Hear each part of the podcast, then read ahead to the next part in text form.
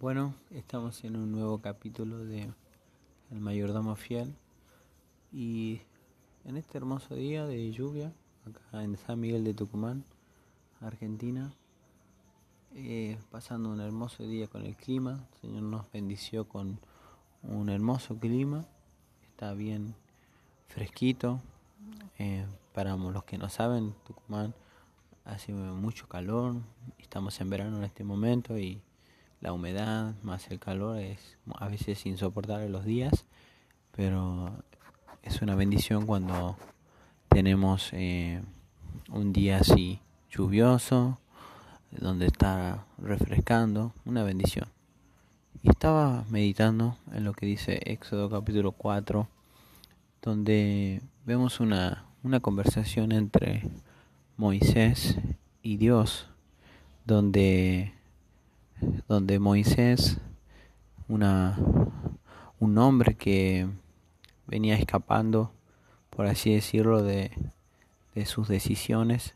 Sabemos que él venía escapando de Egipto porque había asesinado a un egipcio y vemos que comenzó a hacer su vida en el desierto, se casó y vemos que eh, claramente él no estaba atento de, de qué forma Dios quería usar su vida.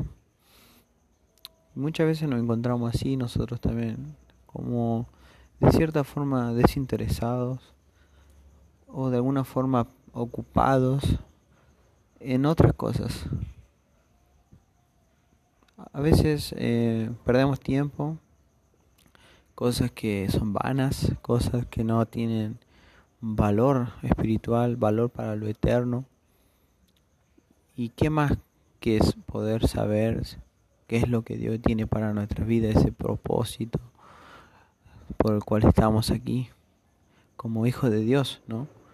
Y vemos a un Moisés en el desierto, vemos a un Moisés con hijos, con familia, hasta que Dios lo llamó a través de una zarza ardiendo. Y lo primero que le dijo es, Moisés, quita tu calzado, ya que esta tierra que estás parado es, es santo.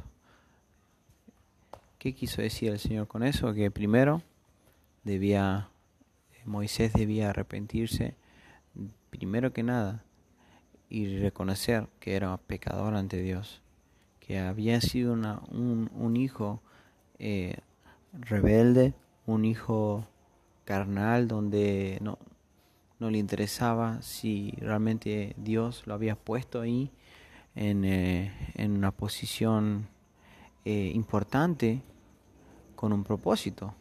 Recordemos que Dios, como dice Romanos capítulo 8, que todas circunstancias nos ayudan a nuestro bien.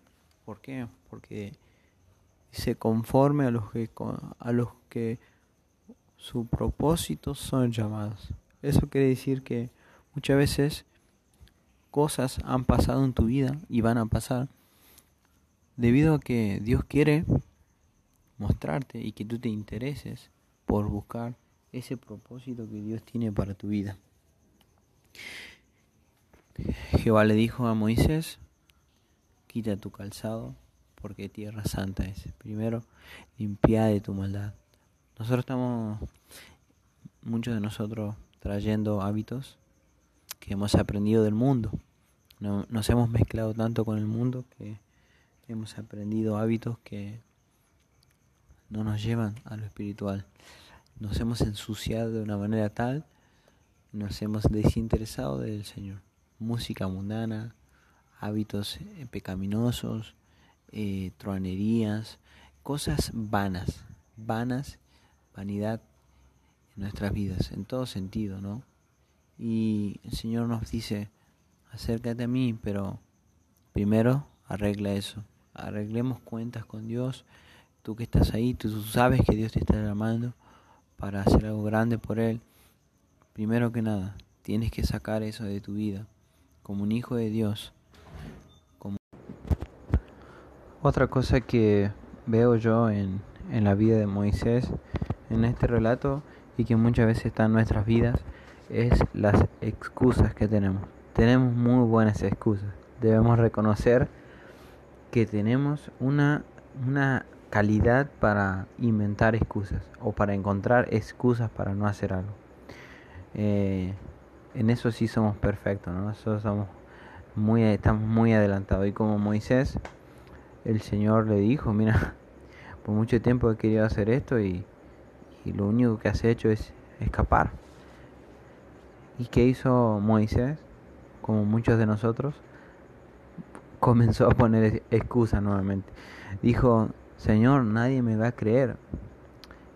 Es verdad que el pueblo de Israel eh, en ese momento estaba en un periodo donde eh, Abraham había sido, eh, perdón, Jacob había sido el último patriarca que había tenido un encuentro así cercano con Jehová, Jehová Dios. Y, y luego que él murió y simplemente eh, las, las 12 tribus o los 12 patriarcas comenzaron a reproducirse, tener hijos, generaciones vinieron. Ninguno de ellos, por lo menos lo que dice la Biblia, figura o muestra que haya tenido un encuentro con Dios. Entonces, realmente Moisés en cierta forma estaba diciendo algo eh, comprensible, algo que realmente tenía sentido. O sea, realmente del pueblo de Israel, ¿quién le iba a creer a Moisés? Dios me envió. ¿Quién es Dios? Porque muchos de ellos ni lo conocían. Pero aún así, nosotros somos así. Buscamos excusas para no hacer o simplemente evitarnos entrar en el propósito que Dios tiene para nuestra vida. Como diciendo, mm, no es el tiempo o esto o aquello o no me siento listo o porque han habido, y tenemos que reconocer, situaciones donde Dios ha querido usarnos y nosotros hemos puesto excusas. Y tengamos cuidado porque muchas veces eh, Dios quiere usarnos y si nosotros estamos constantemente esquivando, poniendo excusas, viviendo de una, una vida llena de pecado, muchas veces Dios puede tomar la decisión de dejarnos a un lado ponernos a, ponernos a un costado y Él va a buscar a una persona que tenga ese corazón dispuesto para hacer eso. Y no vas a ser partícipe. Vas a ver de lejos cómo Dios te hubiera usado y lamentablemente te encuentras o te vas a encontrar en el caso que, que todavía eres joven o muchas personas también ya son grandes se encuentran en una situación de Dios quería usarme a mí y yo, yo no quise, yo tengo la culpa. ¿Cómo me gustaría servir a Dios ahora? Pero ya es demasiado tarde. Entonces vemos a un Moisés diciendo, no me van a creer. ¿Quién, quién me envió? Me van a preguntar, ¿y quién te envió?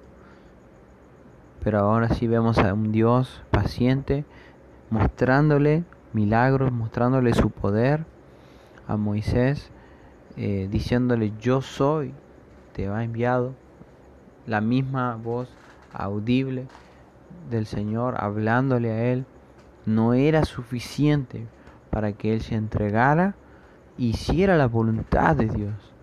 Porque yo no sé, eh, hermano o amigo que estás escuchando, si piensas que vas a encontrar afuera de Dios, afuera del propósito de Dios, felicidad, si vas a encontrar que tu corazón esté lleno, esté completo, haciendo algo fuera de la voluntad de Dios. Realmente no hay respuesta. No hay nada fuera de lo que Dios quiere para tu vida que pueda llenarte, que pueda darte propósito. Y qué vida miserable es aquella que ha rehusado tomar esa iniciativa, ese deseo de buscar qué es lo que Dios quiere que yo haga. Vemos a Moisés diciendo, eh, una vez que Dios le muestra una solución a ese, a ese problema que él tenía de que nadie le iba a creer, luego Moisés dice, no sé hablar, tengo problemas al hablar.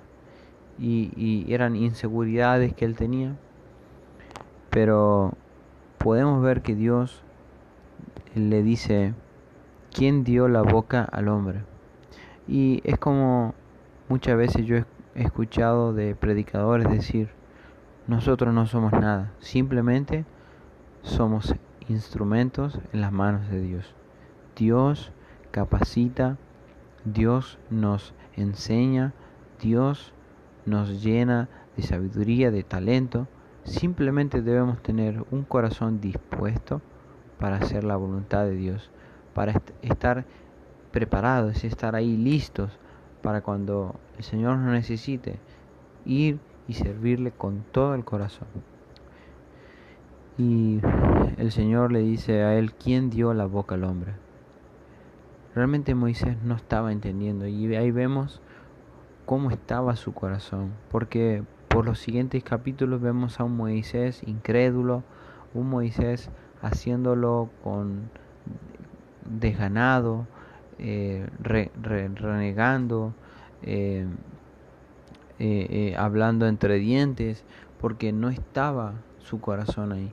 Y nosotros muchas veces estamos así también, haciendo la voluntad de Dios sin deseo, sin compromiso, no, con todo, no haciéndolo con amor para Dios. Y realmente Dios quiere que aprendamos algo, aprendamos una verdad en esta porción de la palabra entre el encuentro de Dios con Moisés. ¿Qué estás esperando para ir a encontrarte con Dios? Tú sabes lo que Dios quiere hacer con tu vida. Tú sabes qué Dios espera de ti, qué decisiones tienes que tomar. Anímate, anímate. No seas un cristiano, un hijo de Dios, simplemente pasando por este mundo desapercibido. ¿Por qué no ser usado por Dios? Para lo que sea, si es en lo mínimo o en lo mucho, no importa. Simplemente ser usado por Dios. Que Dios les bendiga a todos, que pueda ser de bendición para tu vida esta porción de la escritura. ¿sí? Y próximamente vamos a estar volviendo con otro con otra porción de la Biblia, con otro pensamiento bíblico que puede ser de ánimo, puede ser de bendición, de edificación para tu vida donde quiera que estés escuchando. Que Dios les bendiga. Hasta un nuevo capítulo.